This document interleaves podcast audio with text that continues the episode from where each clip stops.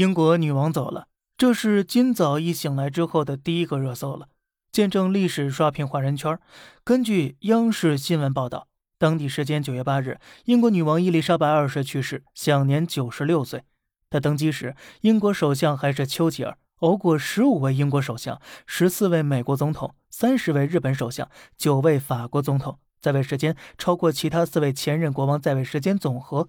据不完全统计呀，百分之八十的英国人这辈子迄今为止都只见过这一位君主。可以说呀，超长待机的英国女王本身就是一部历史了。一分钟梳理女王一生中的关键帧。一九三六年，伊丽莎白的伯父爱德华八世不爱江山爱美人，坚持与离过两次婚的美国女人结婚，最终逊位。作为次子的伊丽莎白的父亲阿尔伯特，在没有任何准备的情况下继承王位。长女伊丽莎白顺理成章成为王位继承人。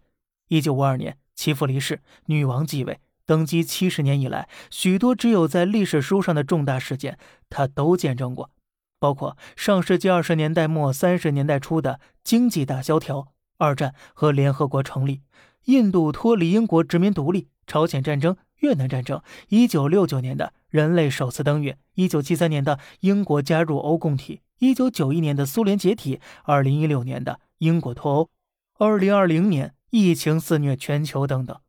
值得一提的是呢，一九九二年查尔斯王储婚外情爆发，出轨丑闻直接让未来国王走下神坛，三位已婚子女的奢靡生活引起大众不满。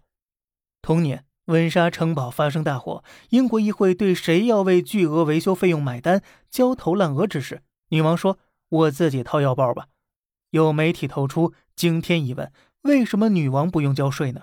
最终，女王同意对个人财富纳税。